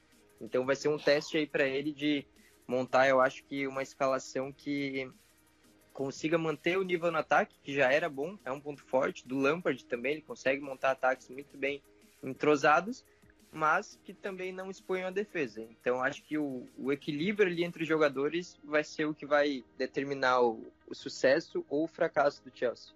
É, eu concordo com o Marcos e com o Lucas, acho que eles falaram já muitos pontos, basicamente quase todos os pontos do Chelsea. Um ponto que, que, me chama muita atenção, principalmente essa última coisa que o Lucas falou, que é a questão de como vai ser a, a, feita a utilização dos jogadores, ainda mais com o elenco tão inchado. É, o Havertz contra, contra o Brighton, ele jogou um pouco mais, um pouco mais amplitude, mais na linha lateral, é, na direita. Isso, particularmente, já era uma coisa que talvez algumas pessoas já esperavam, muito pelo estilo de jogo do Chelsea. Mas eu, se tu for analisar o, o, o, mapa de calor do Havertz, principalmente na última temporada 19-20, tu vai ver que o Havertz jogava um pouco mais na direita. Isso é, isso é um fato da, da posição. Só que isso engana um pouco, porque o Havertz trocou muito de posição na última temporada no Leverkusen. E daí, quando ele começou a ser mais utilizado como, não bem como um falso 9, mas mais um meio atacante que pisa mais na área, que ele começou a ter umas atuações muito melhores do que ele já vinha tendo, o que não aconteceu contra o Brighton. Quer dizer que não vai acontecer em outras partidas? Não. Pode ser que ele vá ser testado em outra posição. Eu acho que ele vai ser testado em outra posição, na verdade. Mas no, na perspectiva coletiva, eu acho que ele chamou bastante atenção, principalmente na marcação. Acho que ele até desempenhou um bom papel, apesar de não ter feito o que ele faz de melhor, no caso pisar na área, uma jogada um pouco mais ofensiva. Mas acho que o Havertz tem bastante personalidade para ser uma parte muito importante desse elenco do Chelsea, que assim como o Havertz, é um pouco diferente, na verdade, do Arsenal, é, já está com um elenco melhor, já está com mais porte para brigar por algo grande. Então acho que o Havertz, no fim das contas, cumpriu bem com aquilo. O Timo Werner, como o Marcos falou, muito bem, é, sofreu o primeiro pênalti, teve um bom jogo ainda, depois teve uma finalização bem perigosa. É, acho que o Chelsea é um time, é um time a acompanhar, talvez, depois do, depois do City do Liverpool, que hoje são os, os elencos mais equilibrados da, da Inglaterra seja ali, esteja ali no, no, segundo escalão, vamos assim dizer, entre os times que podem brigar por alguma coisa. E acho que, que pelo menos a impressão que me ficou do jogo do Chelsea foi o destaque do Reece James. Acho que ele está se tornando cada vez mais um lateral direito muito confiante, é muito útil defensivo e ofensivamente. É, ele fez um belo gol, além disso, ele também deu uma assistência. E acho que, na minha opinião, a Inglaterra hoje está muito bem servida de lateral direito, como já falaram do Lamptey, o Wambisaka, o, o próprio Alexander Arnold e também o Reece James do Chelsea. E apesar do resultado, o, eu achei que o Brighton não jogou tão mal, até que o Chelsea ofereceu alguns espaços, acho que a marcação ainda não está 100% acertada. Achei o Brighton até bem participativo, é, mas não foi tão efetivo quanto foi o Chelsea e acabou perdendo. Só dois pontos para complementar um pouquinho a fala do, do Kainan. O Havertz é interessante a gente pensar que ele chegou no Chelsea não tem nenhuma semana ainda, então é, é, é tranquilo da gente imaginar que ele não está nem perto do que ele vai ser durante a temporada. Ele para mim, ele pode ser a peça fundamental para fazer essa engrenagem do Chelsea uh, rodar, porque ele é adaptável a várias funções. Ele exerce tanto funções como um atacante, seja nos lados, seja um pouco centralizado, talvez como um falso 9, e também armando o jogo como se fosse um camisa 10 para essa equipe do, do Frank Lampard. E outra posição que vai ser interessante a gente ver durante essa temporada do Chelsea vai ser o setor defensivo com o Thiago Silva. Uh, vai ser a estreia dele em uma Premier League e vai ser bem interessante a gente ver quem será o companheiro dele, porque o Chelsea não investiria nele um contrato de, tudo bem, é uma temporada, mas renovável para mais uma, não investiria num jogador do porte, que é o Thiago Silva, para deixar ele no banco de reservas. Vai ser legal para a gente ver quem vai ser o escolhido, digamos assim, para ser o companheiro de zaga do, do brasileiro nessa, nessa equipe do Lampard. É uma equipe muito interessante que vem se formando, realmente. O Havertz, eu acho que é o maior destaque por ser um jogador extremamente promissor e por ter sido uma excelente oportunidade de mercado que o Chelsea conseguiu, né? É, nessa partida, acho que um comentário que vale ressaltar foi o do GG William com o Filos lá no Twitter, que eu cheguei a ver hoje.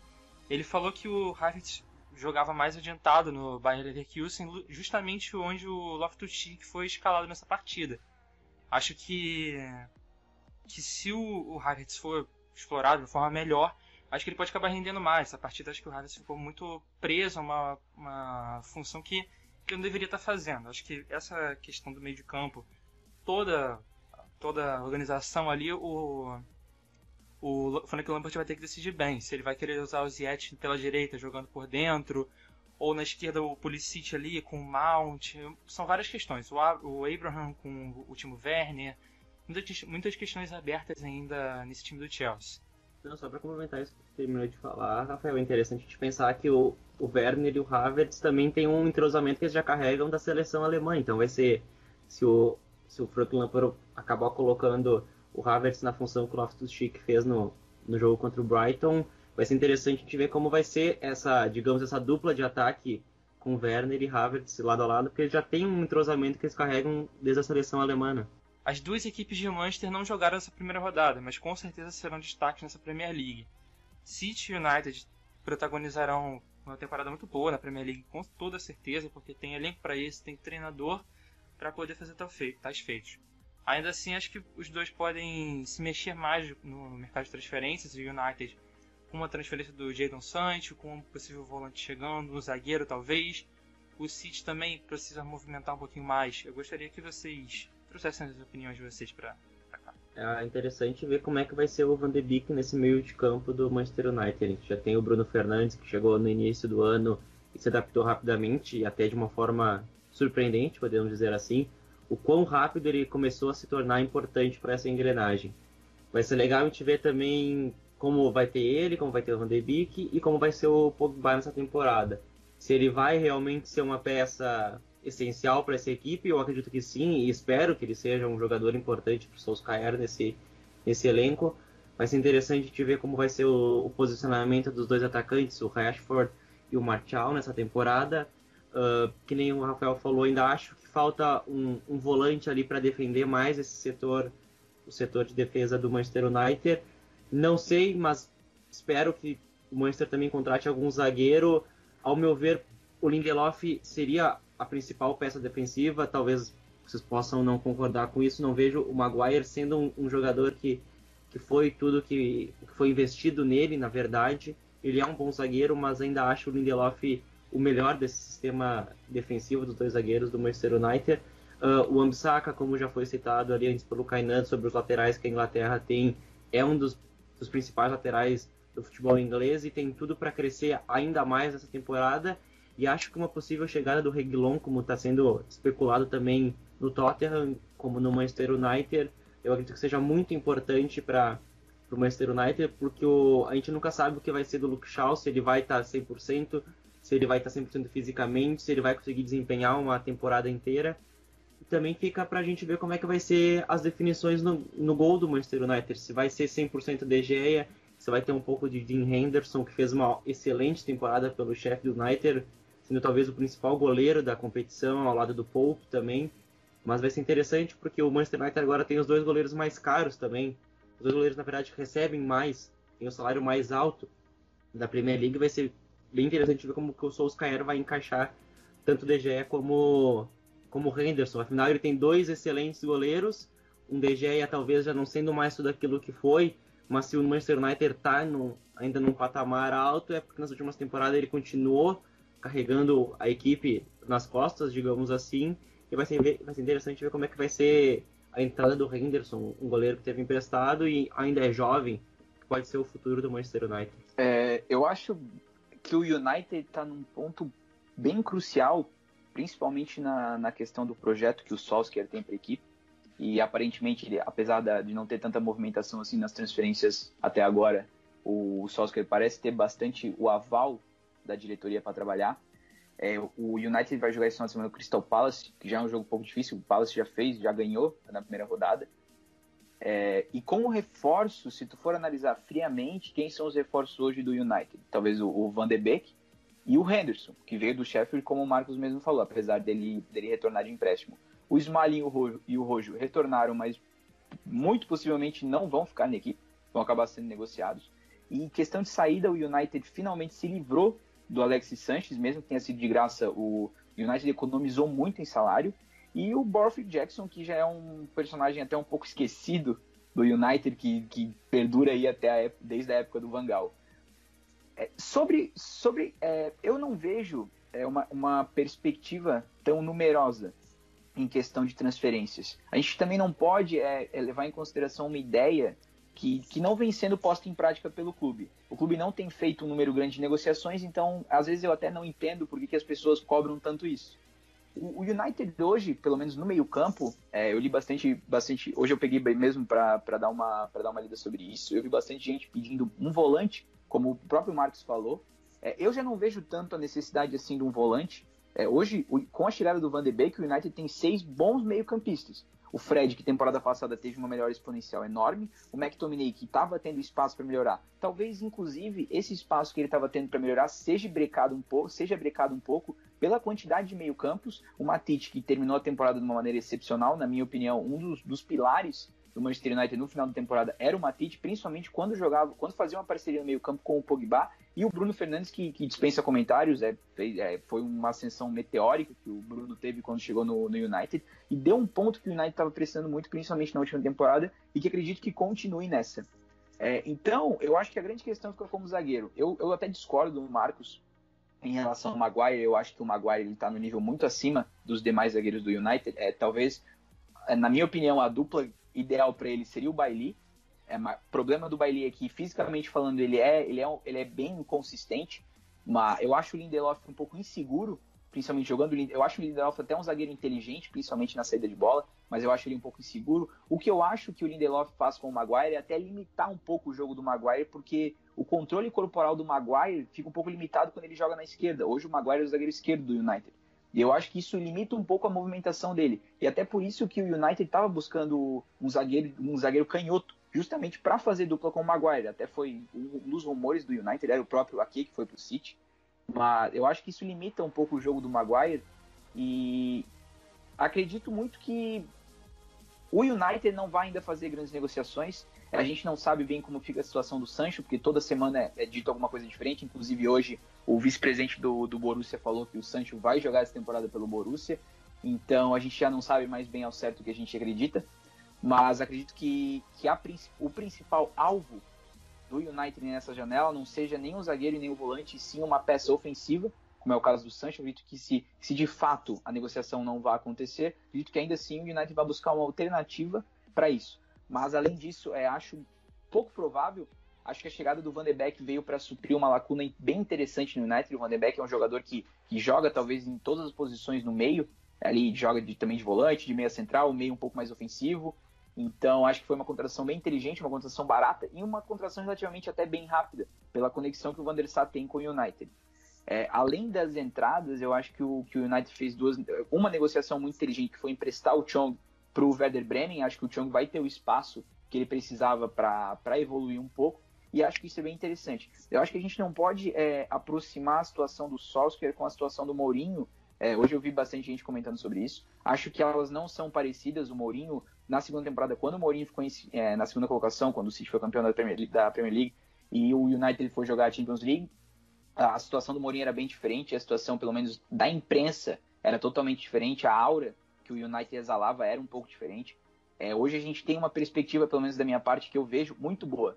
É, com, os, com o Solskjaer, com os jogadores, com o protagonismo do Rashford que teve temporada passada, com a melhor exponencial é, grotesca que o Martial teve, se consolidando como talvez um dos melhores atacantes da Premier League.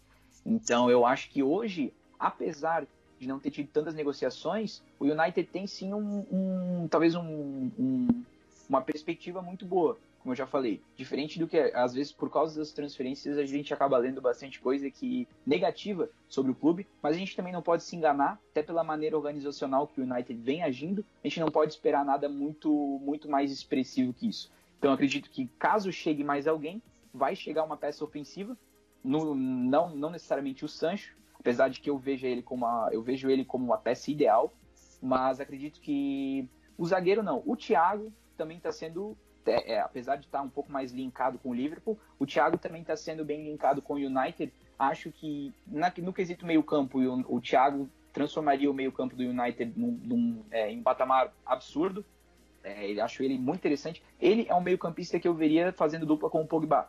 Hoje eu não vejo o Pogba, talvez o Pogba, o Van de Beek e o Bruno mas eu veria talvez o Thiago, o Pogba e o Bruno, justamente pela parceria que o Thiago fez com o Goretzka, que eles têm não que o Goretzka e o Pogba tenham características parecidas, mas que o meio-campo se tornaria um pouco mais similar. Nenhum dos dois bem é primeiro volante e nenhum dos dois é segundo volante. Então acho que só nesse caso que, que transformaria mesmo, seria algo palpável para o United. É, eu, eu penso que o United está num momento de realmente dar um próximo passo em questão de contratação, que para mim é desde o começo da temporada, desde o final da temporada passada já o Sancho, eu acho que para todo mundo no clube é também, tirando os donos, eu acho que uh, todas as pessoas envolvidas com o United gostariam que essa contratação acontecesse, o próprio jogador uh, dá indicativos de que gostaria de que isso acontecesse, mas não adianta, se não abrir o bolso para pagar o que o Dortmund pede, isso dificilmente acontece. O United ainda tem certa expectativa de conseguir comprar, mas para mim é, é, fato que vai ter que abrir o bolso e acho que é um trabalho de convencimento da diretoria do clube com os donos do clube, que são os Glazers, que têm um, um total descontentamento do torcedor, tanto lá na Inglaterra como aqui no Brasil. Eu acho que ele é um cara que levaria o patamar do time. A ponta direita do clube atualmente já tem um jogador que é muito bom, que é o Greenwood, mas em termos de profundidade de elenco, a gente não tem pro ataque. E também o Sancho é um cara que é de outro patamar no momento. Ele é um jogador muito mais pronto, um jogador que ainda é novo, ainda é promissor, ainda está evoluindo, mas ele já é um cara que chega para ser um dos craques do campeonato inglês, sem dúvida alguma, e combina com o estilo de jogo do time, é inglês, tem já também uma ótima relação com várias pessoas que estão ali no clube. Então acho que seria uma contratação que faria sentido demais e ainda há expectativa de que possa acontecer. Mas mesmo se ele não vier também, não acredito que seja totalmente terra arrasada, porque eu acho que o time que a gente mais compara o United no momento é o Chelsea, né, pela posição semelhante, o United terminou em terceiro, o Chelsea em quarto, por serem projetos também que se assemelham em alguns aspectos. com treinadores também que estão dando os primeiros passos com seus clubes agora, né? Clubes que fizeram história como jogadores. E mas se a gente for comparar os projetos, o United já demonstrou ser um time mais equilibrado, né? Eu acho que o Chelsea ele ganha em elenco, isso pode fazer a diferença num calendário apertado como vai ser nessa temporada. Mas se a gente for ver as atuações, eu acho que o United sempre demonstrou ser mais sólido. Acho que foi o time que conseguiu equilibrar mais o ataque com a defesa. O Chelsea sempre teve um ataque muito bom, mas uma defesa que fazia o time perder pontos bobos.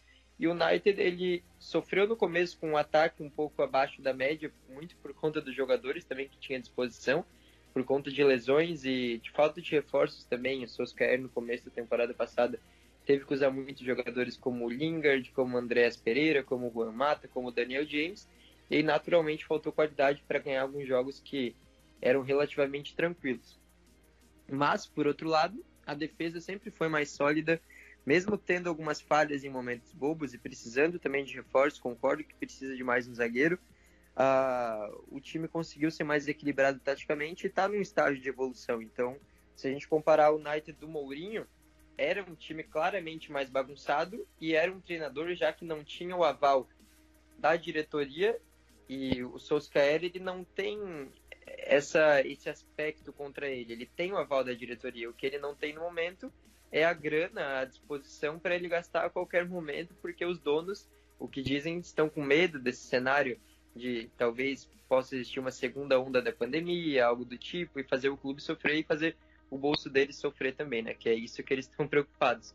Mas da diretoria em si e do projeto do clube não se compara com o momento que o Mourinho viveu, porque o Mourinho já tinha uma oposição forte, digamos assim, e ele não fazia tanto para para que isso mudasse dentro do clube. O Solskjaer já é totalmente contrário. A abordagem dele com, com as situações, com os obstáculos, com as conquistas também sempre foram muito diferentes e passaram uma sensação de que tá tudo bem unificado ali. Então, se a janela de transferências não for como esperava, vai ser muito frustrante para o time e vai ser muito frustrante frustrante para o Solskjaer, não tenho dúvida disso, mas a forma que ele vai tratar isso, que a comissão técnica vai tratar isso, eu acho que vai ser muito diferente da que o Mourinho tratou, e o clube, ao contrário do que aconteceu com ele, vai continuar evoluindo, mesmo que tenha uma evolução menor do que poderia ter se chegasse, por exemplo, um nome como Sancho. Então eu acho que vai continuar evoluindo, mas certos nomes aí chegariam e fariam esse processo se tornar muito mais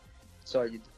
Cara, eu concordo com o que vocês dois falaram. Acho que para falar de Manchester United a gente precisaria de um podcast inteiro, inclusive com vocês dois, porque vocês estão mostrando aí que, pô, tem muito o que falar, né? Mas eu, eu gostaria de falar algumas coisas, como a questão do volante. Eu acho que é importante sim o Manchester United ir atrás de um por mais que o Matite seja um bom jogador, ele já está envelhecendo.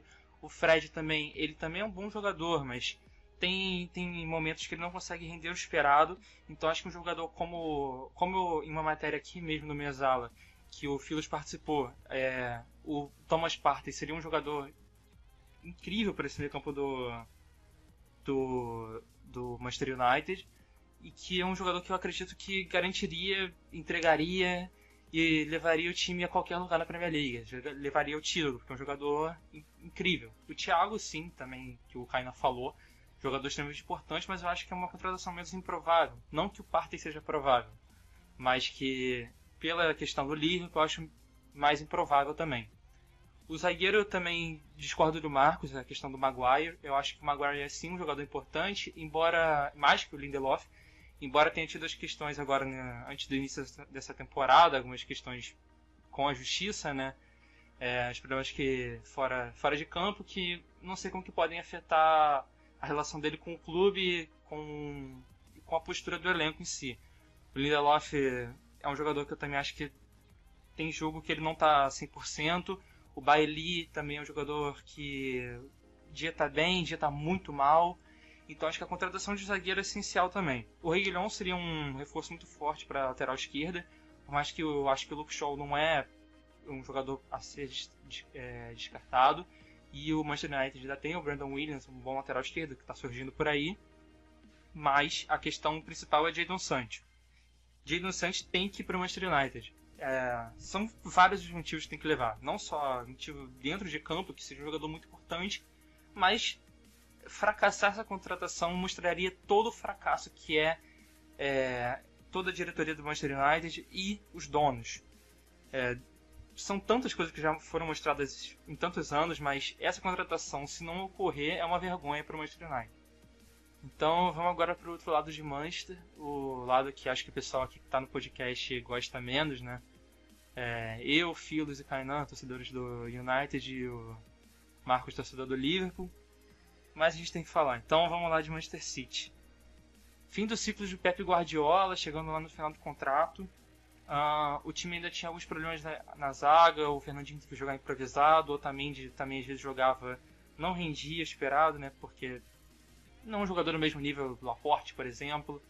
Uh, o Eric Garcia tem surgido, também um jogador muito bom da, da base do Barcelona, lá de La Macia, um dos vários jogadores que o Barcelona perdeu. E gostaria que vocês falassem sobre o City. Vai ser interessante a gente ver como é que o Guardiola e a equipe vão absorver a eliminação para o Lyon na Liga dos Campeões. E também a perda da, da Copa da Inglaterra, a perda da Premier League. A equipe levantou apenas uma taça na última temporada, a Copa da Liga Inglesa também é uma conquista, enfim. Mas se comparar com o outro ano, que ganharam todas as competições na Inglaterra, acaba se tornando pouco e também pouco para uma figura como o Guardiola, que sempre conquistou vários troféus em todas as temporadas. Mas a contratação do, do Ake eu até acho que foi bem interessante ali pro, pro Manchester City, por causa também, Otamendi não é um, um excelente zagueiro, longe disso, o Fernandinho jogou improvisado a última temporada. Acredito até que o Guardiola vai manter ele essa temporada jogando ali na, na zaga. Uh, o Laporte, para mim, é o, é o, principal homem desse setor defensivo do, do Manchester City, até pela, pela idade que ele tem. Ele é bem mais novo que o Fernandinho e também tem uma postura tática de saída de bola um pouco interessante também. Assim como o Fernandinho. A saída de bola do Fernandinho é, é melhor porque ele é um volante de origem, então ele tem o um, um melhor o, o toque de bola. O, é interessante ver também como o Manchester City vai se comportar sem o Davi Silva, que foi o principal nome da equipe nos últimos 10 anos. Foi um, um nome que ajudou o clube a chegar talvez nesse patamar que atingiu agora de estar tá brigando todos os anos por títulos importantes. E também fica a, a, a gente vê como vai ser a, a, chegada do Ferran Torres, que veio do Valência, um daqueles tantos que saiu naquela barca do Valência. Vai ser bem, bem interessante como vai ser a, a temporada do City principalmente como que eles vão reagir às eliminações e os títulos perdidos na última temporada. É, o Manchester City é um time que passa também por um momento relativamente delicado, porque é inevitável que a cobrança seria forte por Champions League, porque o, a Premier League era meio que natural com o elenco que eles construíram, com a fase também que tinham os adversários no momento que eles conquistaram a Premier, claro, com todos os méritos, com campanhas históricas, né? Foram um dos melhores times da história da competição, mas sempre ficou a expectativa pelo próximo passo. Acabaram eliminados com alguns erros do Guardiola em termos de escalação, de estratégia contra o Lyon. Ele acabou de novo pecando em momentos decisivos, apesar de na temporada retrasada, para mim, não ter errado contra o Tottenham, mas ter sido algo mais aleatório do jogo, mesmo aquela eliminação. Mas uh, acabou caindo no momento que era talvez a melhor oportunidade para o City chegar numa final de Champions, pelo menos. Como o PSG demonstrou, era aquele momento, uma Champions diferente, com os clubes, as potências, digamos assim, enfraquecidas, o fato de ser jogo único também, eu visualizava ali tanto o PSG como o City chegando numa decisão. O Paris conseguiu, o City não, então eu acho que acabou dando uma queda de confiança também nesses jogadores. Mas a gente sabe que o elenco é muito bom, os jogadores são muito bons e o treinador também é muito bom, ainda mais quando a gente fala de campeonato nacional, né? Ali na consistência, nas 38 rodadas, eles conseguem fazer um jogo até meio que automático também, uh, de principalmente do ponto de vista ofensivo, é difícil você ver o City tendo muita dificuldade contra qualquer adversário, mas a defesa não pode continuar sendo o calcanhar de Aquiles. Por enquanto veio só o Aké, que é um cara que apesar de ter algumas qualidades, nem de longe vai resolver o problema defensivo do City. Vejo ele, inclusive, como um jogador que foi num valor muito acima do que poderia ter ido, principalmente pelo fato de ser um mercado pós-pandemia e vindo de um clube rebaixado. Então, não acho que o City tem motivos para estar tá muito empolgado com essa contratação. Apesar de ser profundidade na defesa, algo que eles precisam, pode jogar também na lateral esquerda, algo que o Guardiola gosta, tem uma boa saída de bola, ok, mas o que o City precisa mesmo é de consistência defensiva e é de não só jogadores que consigam compensar as falhas, mas ajustes coletivos mesmo, mudanças no sistema, um maior equilíbrio. O Guardiola precisa mesmo trabalhar para isso, porque o time perdeu pontos muito bobos por conta de, de ser muito exposto, de ser fácil de jogar de certa forma. Muitos adversários perceberam que quando você furava aquela primeira linha de pressão do City, a pressão alta que o Guardiola sempre gostou, era muito fácil você jogar, porque tinha o espaço e também os adversários não eram jogadores individualmente muito qualificados na marcação. Você tinha um Laporte ali que boa parte da temporada ficou lesionado e também em alguns momentos críticos falhou. Um Ederson que também falhou em vários momentos que ele não estava falhando nas temporadas anteriores.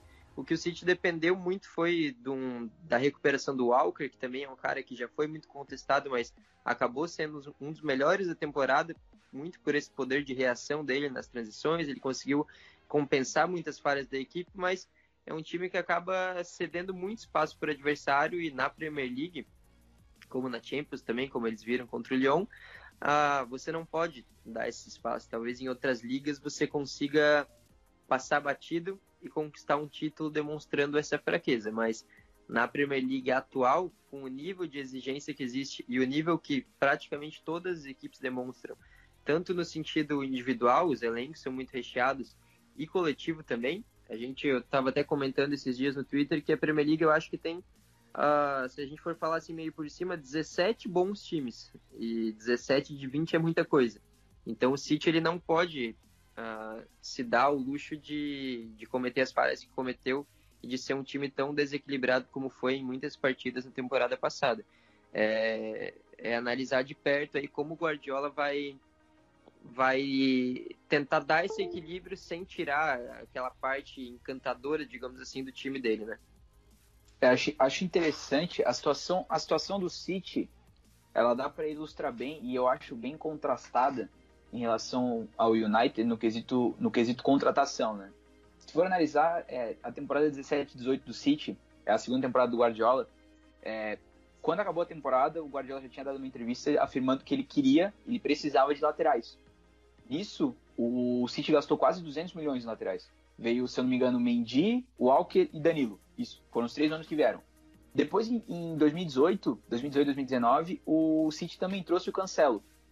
E isso é interessante porque, por exemplo, essa temporada o City já não trouxe. Por quê? Porque já tinha feito essas contratações antes. É, tirando o Danilo que já saiu, o, o Cancelo também foi. Perdão, o Cancelo que veio, Uh, o City ainda tem bons nomes e já, ainda já tem um elenco, como, como o Filos bem falou, com profundidade. Acho que o aqui dá uma, uma profundidade interessante para o elenco, apesar de, de, também não achar que ele é um motivo de empolgação. O Ferran Torres, ele chega numa, numa, numa situação é, um pouco diferente, né? Tipo, o Ferran Torres é. Eu vi algumas pessoas comparando com a chegada do Davi Silva. Acho que na época que o Davi Silva chegou no, no City, ele já, já, tinha, já tinha o costume de jogar um pouco mais centralizado. E o Ferran Torres não, o Ferran Torres é, joga majoritariamente na direita, é, é basicamente na, na, amplitude, dando, jogando como extrema mesmo. E acho que a, a, a saída no quesito de transferência do City, acho que a principal foi o Sané, que no final de contrato acabou saindo. É, o próprio Davi Silva também, né, que é uma lenda do City. Mas a saída da Davi Silva eu ainda acho é, positiva por um lado. A saída do Davi Silva significa que tanto o Foden quanto o Bernardo Silva, mais principalmente o Foden, ganham mais espaço vão ganhar mais minutos. E isso para o Foden é muito bom. Apesar, da, apesar da, da polêmica que o Foden e o Greenwood se envolveram agora na seleção da Inglaterra, o Foden tem muito potencial, acho. Tanto o Foden quanto o Greenwood são dois, são dois da, da grande geração da inglesa que está vindo. Então acho que nesse ponto, como o Davi Silva já estava com uma idade um pouco avançada, é até bom para o City já começar a renovação do meio. É, acho interessante também é um jogador que, que, eu, que, eu, que eu tinha até pensado em comentar antes na hora do Leeds, acabei não comentando, que é o Jack Harrison. Jack Harrison hoje é uma das peças é, ofensivas do Leeds, que é que, principalmente os times que foram jogar contra o Leeds têm que ficar de olho. O Jack Harrison é, é do City, emprestado ao Leeds, e é uma peça também que pode reforçar o City, talvez não na próxima temporada, mas depois. E no quesito Guardiola tá no último contrato, eu acho que até a torcida do City não precisa ficar um pouco, talvez, receosa, porque tanto no, no, Barcelona quanto no Bayern de Munique, o Guardiola já jogou a última temporada avisando que ele sairia ao final de contrato, o que não aconteceu essa temporada. Então, acredito muito que ele vai renovar, vai continuar o projeto no City. E que o Guardiola é talvez um. É não, né? É um dos melhores técnicos do mundo. Então, acho que até a situação do City está bem contrastada em relação à do United. E que essa temporada, como, como o Filho bem falou, concordo com ele, que é uma temporada de firmação, mas uma afirmação um pouquinho diferente. Eu só queria fazer um comentário bem rapidinho sobre a contratação do Ferran Torres, que eu também acho que é uma. Como alguns clubes já fizeram aqui, foi uma ótima, uma ótima oportunidade de mercado. Um preço bem barato para o jogador que ele pode se tornar, que ele tem potencial para se tornar. É, a comparação com o Davi Silva acho que é inevitável. Os dois vêm do Valência, os dois são excelentes jogadores espanhóis, mas acho que é, o caso dele é mais parecido com o Van der Beek no, no United. São jogadores muito bons, mas que não vão jogar no time titular de imediato. Acho que vão esperar um tempo para poder conseguir um espaço no time titular e finalmente se tornarem protagonistas. if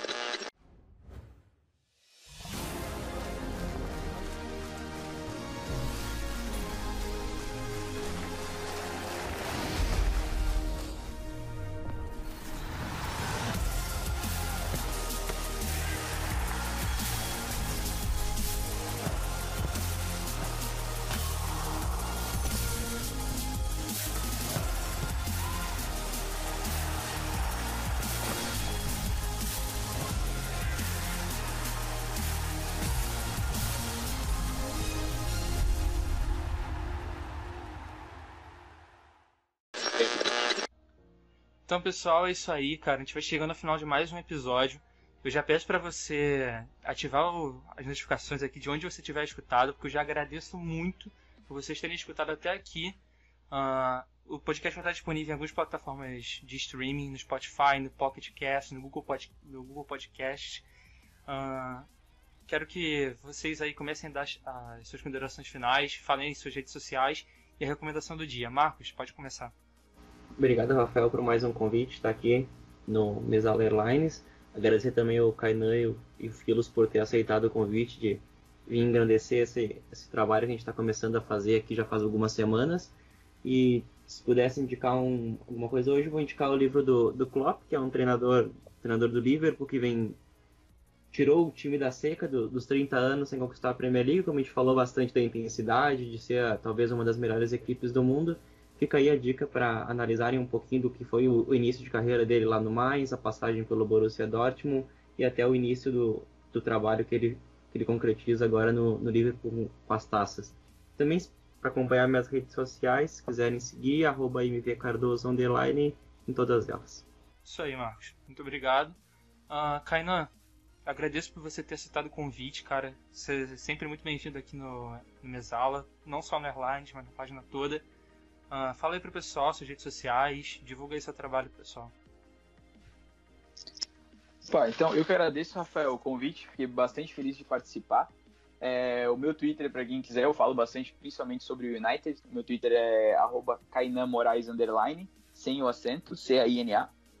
E como vou fazer como o Marcos, é, já que ele indicou alguma obra, eu tenho uma aqui em casa que eu guardo com bastante carinho, que é um livro Mourinho Rockstar é o nome. É um livro que conta um pouco a sobre fora um pouco do futebol, conta mais ou menos como a personalidade Mourinho é o que é. Ela é do Luiz Aguilar, tem até um prefácio do PVC na pela, pela editora Grande Área. É, recomendo muito. E quem quiser me seguir no Twitter para falo bastante sobre o United, como eu já disse. Estou é, à disposição. Já não só agradecer ao Rafael, como também ao Marcos e também ao Filos. Esse podcast foi bem bacana. Filos, também, pô, muito obrigado por ter aceitado o convite, cara. Você também sempre muito bem-vindo aqui. Uh, já participou aqui de matéria aqui também. Uh, agradeço muito por você, ter, por você ter vindo, cara. Fala aí com o pessoal, divulga seu trabalho. Pô, valeu, muito obrigado. Eu que agradeço o convite. Como eu falei, é um prazer participar aqui no podcast pela primeira vez, né? Já participei ali em texto, mas agora como áudio foi bem legal. Agradecer também a parceria aí uh, de todos e quem ouviu até o final. E minhas redes sociais, filoslucas, para quem quiser acompanhar tanto no Twitter como no Instagram e também no YouTube. No YouTube daí é só pesquisar Lucas Filos, posto bastante sobre futebol, principalmente Premier League, mas também outros campeonatos, uh, com foco no, nos campeonatos europeus. mas agora falando bastante também do Nacional, principalmente Atlético Paranaense. E minha recomendação do dia é um site que é o The Athletic, que na verdade é um serviço de assinatura, mas que para mim está valendo bastante a pena, que é um site que chegou na Inglaterra recentemente, tem muitos uh, jornalistas e também colunistas de qualidade, muita notícia saindo de lá de forma exclusiva e tal, e alguns textos bem interessantes, análise, análises táticas de história também do futebol inglês. Eu estou vendo uma cobertura muito boa deles e aprendo bastante, é um, um conteúdo bem interessante. Então fica essa dica e para quem quiser seguir nas redes sociais, arroba Lucas. Valeu! Isso aí, Filos, valeu. Uh, minhas redes sociais, cara, vocês aqui que já escutam o podcast, vocês já sabem, Rafael Bizarello, podem pesquisar aí nas redes sociais, vocês vão me achar sempre. Uh, minha recomendação do dia era o Mourinho Rockstar, só que a foi pegou de mim antes. Mas eu sigo agora uma linha parecida com a do Filos, que é um canal no YouTube, que é o Tifo Football, que eles têm até um. Eles são vinculados ao The Athletic, o site que o Filos falou. Eles abordam futebol com uma linguagem audiovisual que eu nunca vi assim no Brasil. Acho que é uma coisa única que tem no YouTube em relação ao futebol. Acho um conteúdo incrível, muito bom, assim, um dos melhores que eu já vi uh, na internet. E, pessoal, eu peço para vocês seguirem o Mesala nas redes sociais, arroba mesalafute. Deixar aqui também o nosso abraço aqui de todo o podcast. Hoje vai ser especial, vai ser caseiro, vai ser um, um, um feliz aniversário para nosso amigo João Terra, que está fazendo aniversário agora no dia 16. Uh, uma surpresa aqui para o nosso amigo. Valeu, pessoal. Agradecer. Fala aí, Marcos. Fala aí, Marcos. Até ia falar antes, até acabei esquecendo, um feliz aniversário aí pro Terra mesmo, né? Grande personalidade da mesala. O Terra que infelizmente não pôde estar aqui nesse episódio, mas está sentindo a falta de todo mundo que está escutando aqui. Com certeza quem está escutando sente falta do nosso querido amigo. É isso aí, pessoal. Muito obrigado por terem escutado até aqui. Sigam ligados aí no Mesala, arroba MesalaFute em todas as redes sociais. Matéria todo dia. Estamos abordando agora outros esportes também. E vem coisa nova por aqui no Spotify também. Continue escutando. Valeu, pessoal. Até mais.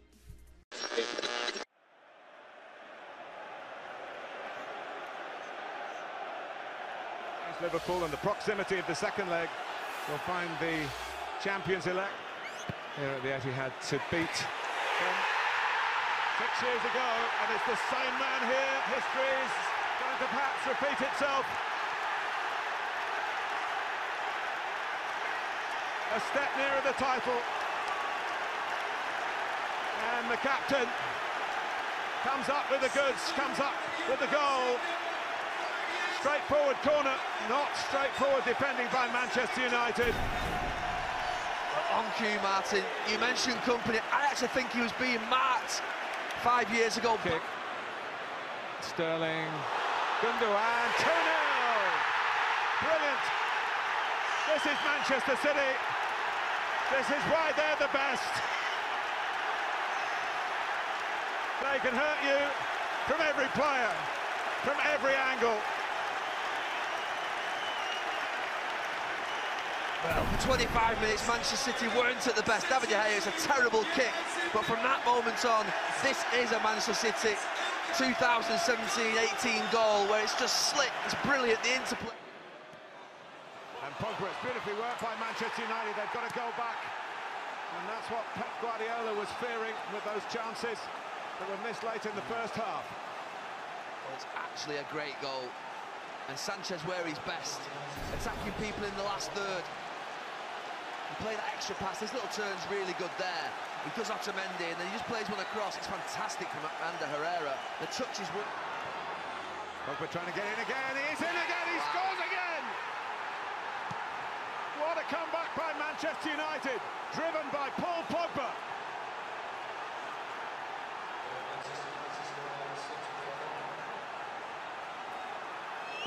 There we go. And it's Smalling! What a turnaround by Manchester United. Chris Smalling ran in unattended. It's turned on its head in the derby.